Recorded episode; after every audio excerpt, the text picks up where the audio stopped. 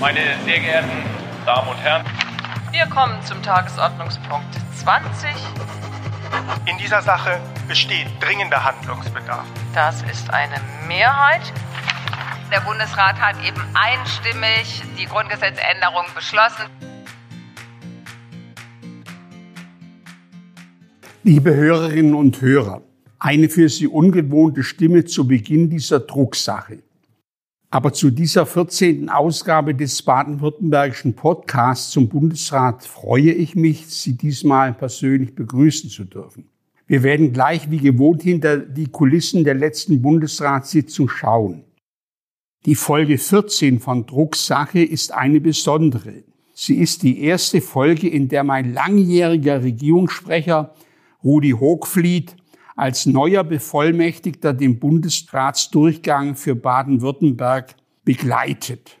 Nun kennen Rudi und ich uns schon seit so vielen Jahren, dass ich es mir nicht nehmen lassen möchte, ihm nach seiner ersten Bundesratssitzung als Bevollmächtigter einen kleinen Gruß dazulassen und Ihnen, liebe Hörerinnen und Hörer, Hochfliet kurz vorzustellen.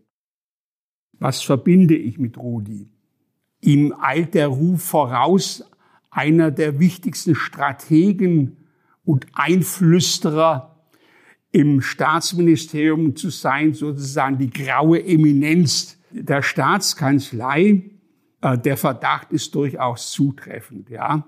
Rudi Hochfliet ist ein sehr strategisch denkender Berater und vor allem er verwechselt Strategie nicht mit Rumtaktieren, was äh, sehr viele Leute leider verwechseln, äh, sondern Strategie meint ja, wie gewinnt man den Krieg, Taktik meint ja nur, wie gewinnt man die nächste Schlacht. Ja, und manchmal verliert man auch gerne Schlacht, um den Krieg zu gewinnen an der richtigen Stelle. Und das meint strategisches Denken. Äh, und das beherrscht er wirklich. Und wenn man überlegt, dass so ein MP hunderte von Interviews machen muss mit allen Fallen, die da aufgestellt sind und ich in keine wirklich gedacht bin, in kleinere schon, aber das nur dann, wenn ich seinem Rat nicht gefolgt bin. Also, das verbinde ich mit Rudi einfach ein sehr loyaler, guter Berater über all die Jahre hinweg. Und ich glaube, wir haben in zehn Jahren äh, keine dreimal wirklich uns in der Wolle gehabt. Der Bundesrat spielt bei den Herausforderungen wie Klimaschutz, Transformation der Wirtschaft oder die Digitalisierung natürlich eine bedeutende Rolle. Dem Rudi wünsche ich jetzt in diesem neuen Metier einfach viel Spaß. Also, soweit von meiner Seite. Rudi, deine erste Bundesratssitzung als Bevollmächtigter liegt hinter dir und du erzählst uns jetzt mehr. Ja, vielen Dank, lieber Ministerpräsident, äh, lieber Winfried, äh, für deine, für deine lobenden Worte zu Beginn. Zu meinem Einstieg hier, das, äh, das war natürlich großartig, bin Chirot geworden. Ähm, du hast ja auch gesagt, der Bundesrat spielt äh, eine wichtige Rolle in der Bundespolitik, zweifellos, absolut. Ähm, so ist das. Es ist äh, die Länderkammer gleichwertig zum Bundestag. Äh, ich werde nicht müde werden, das zu betonen. Und äh, das, was da behandelt wird, das hat äh, eine große Tragweite, zumindest in Teilen. Das habe ich jetzt bei der ersten Sitzung auch schon gemerkt. Ähm, ich freue mich auf jeden Fall auf die kommende Zeit. Ich äh, bin jetzt der Bevollmächtigte des Landes Baden-Württemberg beim Bund. Eine große Aufgabe, eine ehrenvolle Aufgabe, das Land Baden-Württemberg zu vertreten. Ist inzwischen längst meine Heimat geworden. Mein Name ist Rudi Hochfliet. Ich äh, bin mittlerweile Reife 62, ähm, aber ich glaube noch mit genügend Elan ähm, versehen, um diese Aufgabe ähm, engagiert anzugehen. Ich bin, das merkt man vielleicht auch in der leichten Sprachfärbung, gebürtiger Holländer, Seeländer genau genommen. Ich komme vom Meer. Äh, das ist auch das Einzige, was mir fehlt, was mir fehlte in Stuttgart und was mir fehlen wird in Berlin. Sonst ist alles super. Ähm, und ich bin schon seit 35 Jahren in, äh, in Deutschland im Schwäbischen unterwegs. Ähm, ich bin dann irgendwann zu den Grünen gekommen, äh, war dort längere Zeit im Landesvorstand, äh, wurde dann in der Landtagsfraktion Chefberater des äh, Fraktionsvorsitzenden und in dieser Eigenschaft habe ich auch Winfried Ketschmann kennen und vor allem schätzen gelernt äh, und habe satte 20 Jahre mit ihm zusammengearbeitet. Nicht, dass es jetzt zu Ende ist, ich mache es weiterhin, aber natürlich jetzt in einer neuen Funktion. So, jetzt liegt meine erste Bundesratssitzung als Bevormächtigter hinter mir. Das sind natürlich auch die ersten Eindrücke ganz frisch äh, vorhanden. Ich kannte den Bundesrat natürlich schon. Ich habe den Ministerpräsidenten öfters als äh, Regierungssprecher dahin begleitet. Aber ehrlich gesagt habe ich äh, vom Innenleben des Bundesrates nie so wahnsinnig viel mitbekommen in der Zeit, denn ich habe meistens die Zeit genutzt für Gespräche mit Journalisten und Journalistinnen, äh, für Interviews, für O-Töne mit Ministerpräsidenten. Äh, das heißt, ich war da immer buchstäblich am Rande unterwegs, habe mit vielen Leuten gesprochen, aber im Plenarsaal war ich kaum. Jetzt habe ich da meine ersten vier Stunden verbracht. Das ist doch mal eine andere Nummer das äh, Geschäft des Bundesrates entfaltet sich von Tag zu Tag mehr. Der Blick mit Ihnen hinter die Kulissen, jetzt mit diesem Podcast, ist für mich Neuland, aber ich freue mich auf jeden Fall darauf. Es gibt viel zu besprechen. Ähm, wie immer gab es eine Fülle von Themen. Unter anderem war die äh, Mobilisierung vom Bauland, also die äh, Bereitstellung von Bauland ein Thema bei der heutigen Sitzung des Bundesrats. Bezahlbares Wohnen gehört mit Sicherheit unbestreitbar zu einer der entscheidenden sozialen Fragen unserer heutigen Zeit. Auch über die Kompromissfindung bei der Neuausrichtung der gemeinsamen Agrarpolitik wurde debattiert. Der ähm, gesellschaftliche und politische Kompromiss ist ja unverzichtbar für unser demokratisches Gemeinwesen, unvereinbar oder scheinbar unvereinbare Gegensätze zusammenzubringen und nicht indem äh, die Gegensätze quasi äh, am Ende überhaupt nicht mehr da sind, sondern dass in der Akzeptanz der unterschiedlichen Sichtweise auf ein Themenfeld man trotzdem zum Ausgleich unterschiedlicher Interessen kommt. Das ist für unser demokratisches Gemeinwesen unverzichtbar. Und äh, so unverzichtbar und wichtig äh, genau diese Kon äh, Kompromiss- und auch Konsensfindung ist, so wenig Rückhalt hat er in der öffentlichen Debatte. Und es wurde das Ende des Kükentötens abschließend beschlossen. Das ist eine unethische Praxis und wir machen Schluss. Wir setzen dem ein Ende dieser Praxis.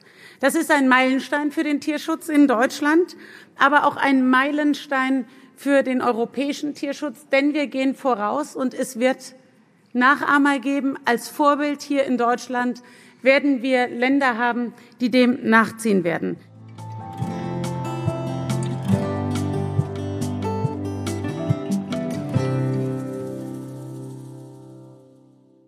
Es waren 81 Tagesordnungspunkte heute ähm, von unterschiedlicher Bedeutung und äh, im Sinne der Mut zur Lücke ähm, würde ich gerne ein Thema rausgreifen, das allerdings von herausragender Bedeutung ist, ähm, nicht nur für unser Land, ähm, aber auch im Sinne unserer Landesregierung. Dort ist es einer der eindeutigen Schwerpunkte ähm, im Koalitionsvertrag und auch im Wirken der kommenden fünf Jahre, das Klima. Bei der Klimakrise gilt, verdrängen heißt verschärfen.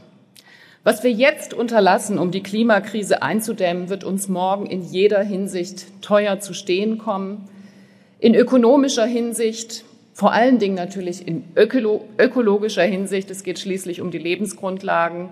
Und weil es hier auch heute öfters genannt wurde, auch in sozialer Hinsicht kann es zu schweren Verwerfungen kommen, wenn es uns nicht gelingt, das 1,5 Grad Ziel einzuhalten. Und deswegen ist es schlichtweg Realpolitik, das Klima zu schützen.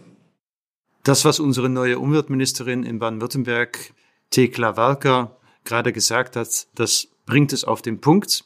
Das ist auch nicht nur ihre Haltung, das ist die Haltung der Landesregierung Baden-Württembergs. Das ist die Haltung äh, von der grün-schwarzen Koalition im Land. Dieser hat sich zum Ziel gesetzt, den fortschrittlichsten Klimaschutz äh, aller Länder zu veranstalten. So ist der Koalitionsvertrag auch geschrieben. Da steht das Thema Klimaschutzpolitik ganz oben und ganz prominent. Wir haben den Koalitionsvertrag deswegen auch den schönen Titel mitgegeben. Jetzt für morgen der Erneuerungsvertrag für Baden-Württemberg. Wir reden also von einer Erneuerung der Politik und das ist auch der Geist der mit dem Vertrag, aber auch mit dem tatsächlichen Wirken der Landesregierung in den kommenden Jahren transportiert werden soll.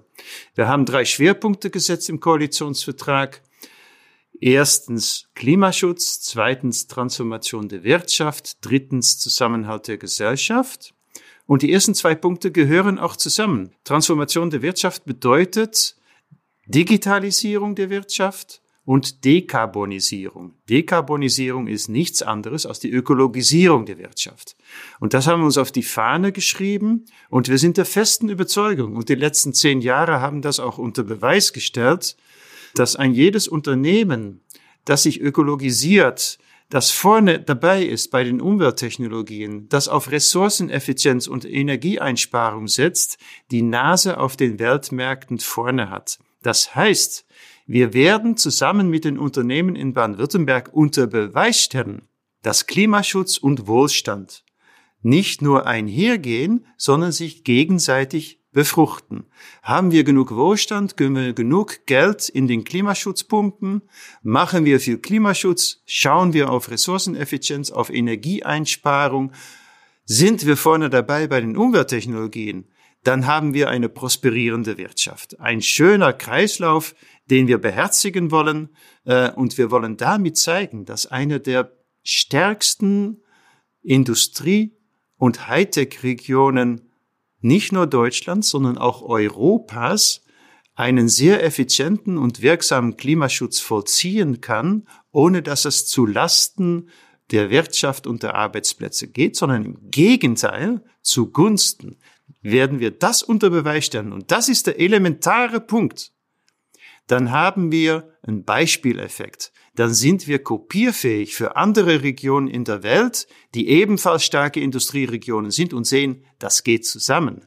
Und wenn dann diese Regionen das kopieren, was wir machen, dann wird ein Schuh draus für das Klima. Dann wird's interessant für das Klima, dann kommt was dabei rum. Jetzt sind in dieser schwierigen Zeiten der Corona Pandemie, natürlich Klimaschutz, auch ein bisschen die Transformation unserer Wirtschaft in den Hintergrund geraten. Es gab keine Talkshow, die nicht zu Corona ging. Kein Thema war mehr so prominent gesetzt. Fakt ist aber, das beeindruckt den Klimawandel nicht. Der geht einfach weiter. Der wird nicht vom Virus beeindruckt oder gar beeinträchtigt. Der findet seine Fortsetzung.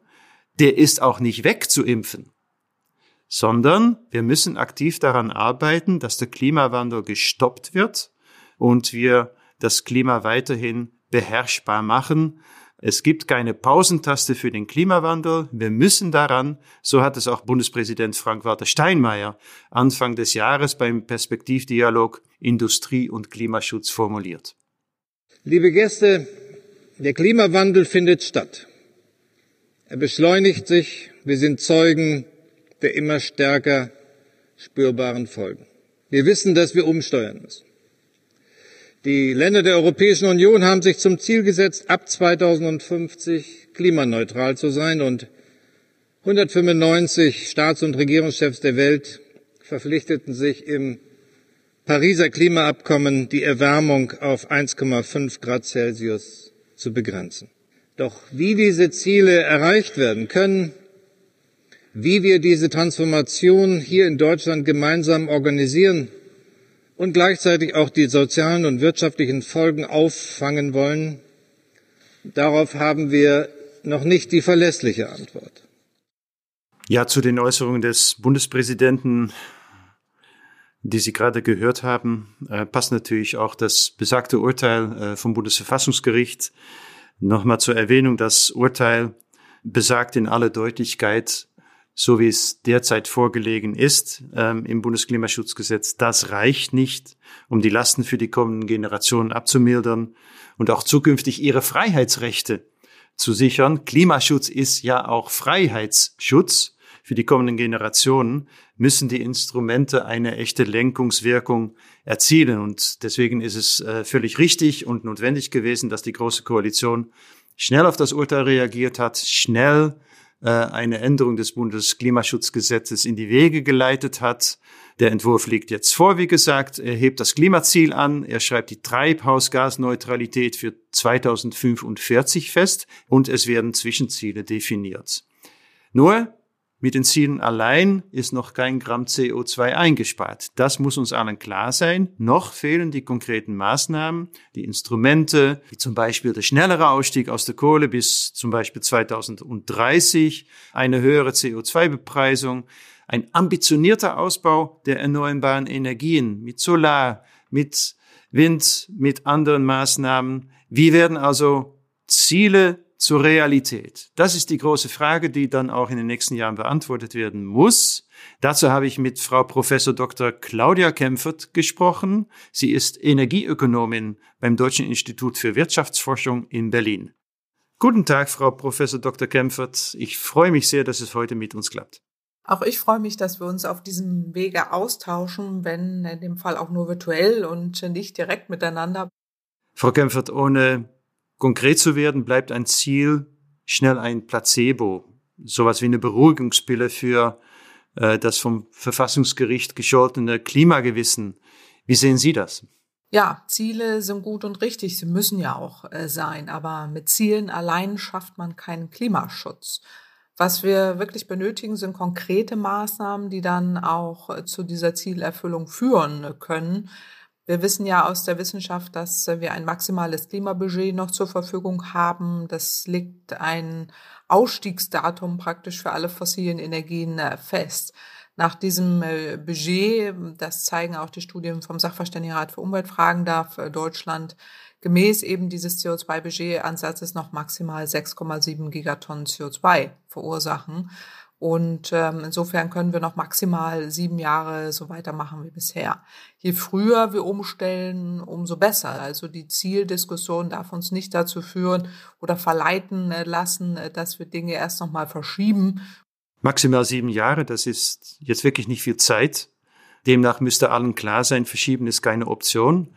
Was braucht es also, um die Ziele, die jetzt im neuen Bundesklimaschutzgesetz formuliert sind, Realität werden zu lassen? Vor allen Dingen muss der Kohleausstieg früher kommen. Wir benötigen eine stärkere Verlagerung des Verkehrs auf die Schiene, einen Ausbau der Ladeinfrastruktur, gerade auch für die Elektromobilität, für die E-Autos und auch mehr Angebote für geteilte Mobilität. Die energetische Gebäudesanierung muss noch stärker gefördert werden. Ähm, die Industrie muss komplett dekarbonisiert werden und auch die Landwirtschaft äh, muss äh, nachhaltig werden. Dafür bedarf es konkreter Maßnahmen und auch die richtigen Schritte. Ich will dir nur einen Punkt nochmal rausgreifen. Gerade der Verkehrssektor hat hier einen massiven Bedarf. Das beginnt bei der Verkehrsplanung und endet bei der Straßenverkehrsordnung. Beides ist fast ausschließlich auf den Autoverkehr, noch immer auf den Autoverkehr fokussiert. Und das gilt ja auch gerade und ist sehr sichtbar in Baden-Württemberg. Wir müssen die Mobilität allerdings als Ganzes begreifen. Die zukünftige Mobilität ist elektrisch, vernetzt, digital und auch autonom. Fahrzeuge stehen heute durchschnittlich 23 Stunden am Tag herum, sind also sogenannte Stehzeuge und benötigen dafür enorm viel Platz. Alle Anreize sind derzeit auf das individuelle Verbrennerauto ausgelegt. Wir leben wirklich in einer autogerechten Gesellschaft, in der Verbrennerfahrzeuge gegenüber klimaschonender Mobilität massiv bevorteilt werden. Und äh, wir müssen das umdrehen und äh, müssen zu einer menschengerechten Gesellschaft werden. All das hilft ja auch konjunkturell, wenn wir hier jetzt heute die richtigen Weichen stellen und auch aus der Wirtschaftskrise herauskommend äh, für den Klimaschutz das Richtige tun. Vielleicht müssen wir die Herausforderung des Klimaschutzes auch in einen größeren Kontext setzen. Äh, mich würde interessieren, was Sie dazu meinen. Wir haben uns in Baden-Württemberg nun wirklich einen ambitionierten Plan gegeben, wollen bis zum Jahr 2040 klimaneutral sein.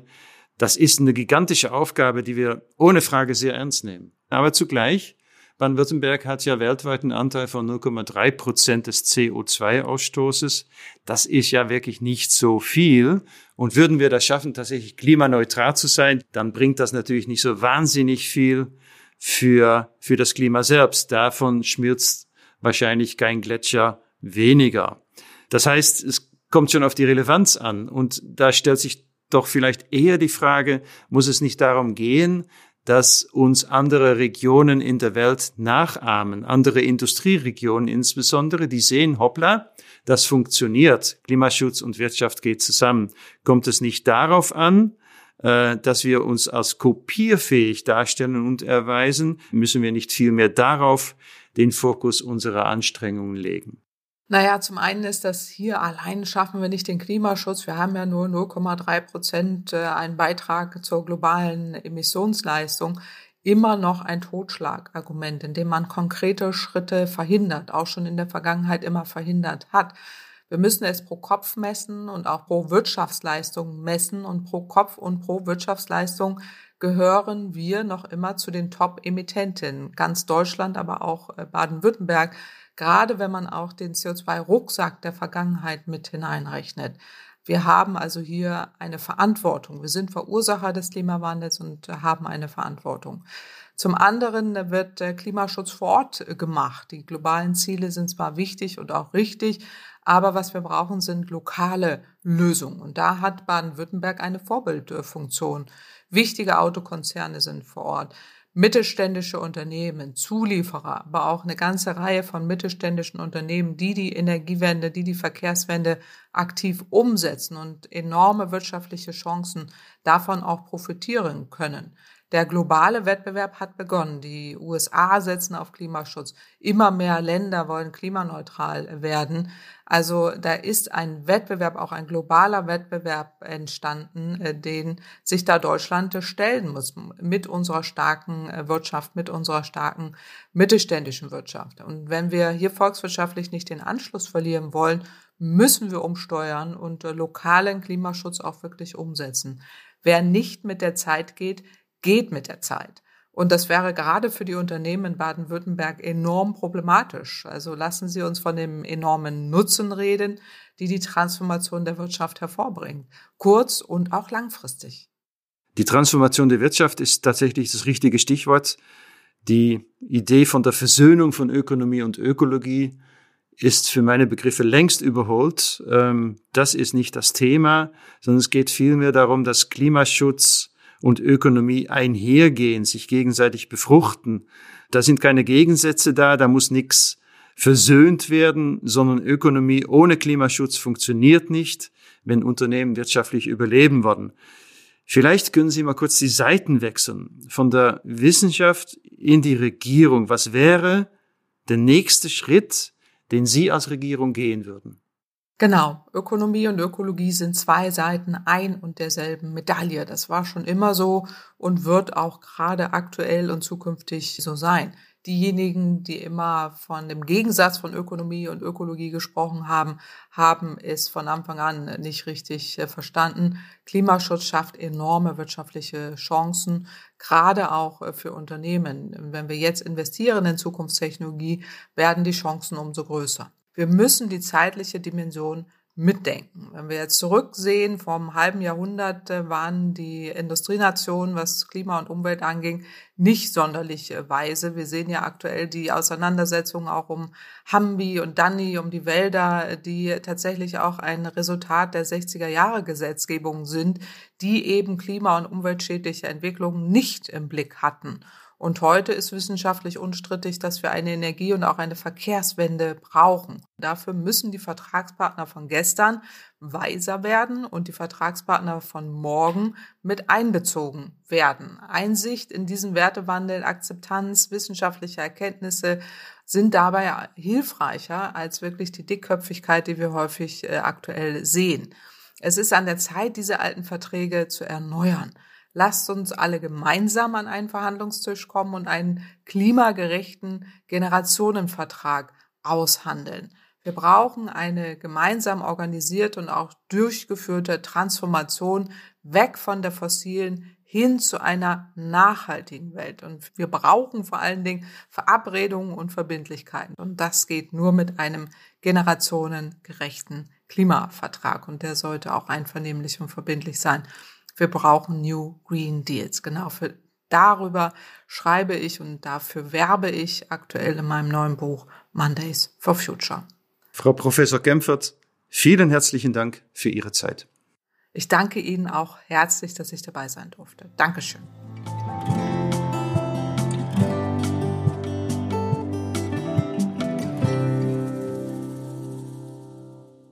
Mit den 81 Tagesordnungspunkten von heute, von der heutigen Bundesratssitzung ist das Ende der Fahnenstange wahrscheinlich noch nicht erreicht. Äh, wir gehen davon aus, dass die nächste Sitzung um die 100 Tagesordnungspunkte umfassen wird.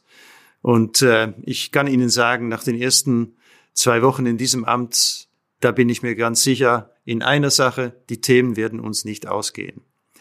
Der nächste Bundesrat tagt am 25. Juni und wir können uns wieder ab dem 29. Juni in diesem Podcast hören. Bleiben Sie gesund, wir hören uns. Ich wünsche Ihnen allen viel Kraft, gute Nerven und vor allen Dingen bleiben Sie gesund. Herzlichen Dank.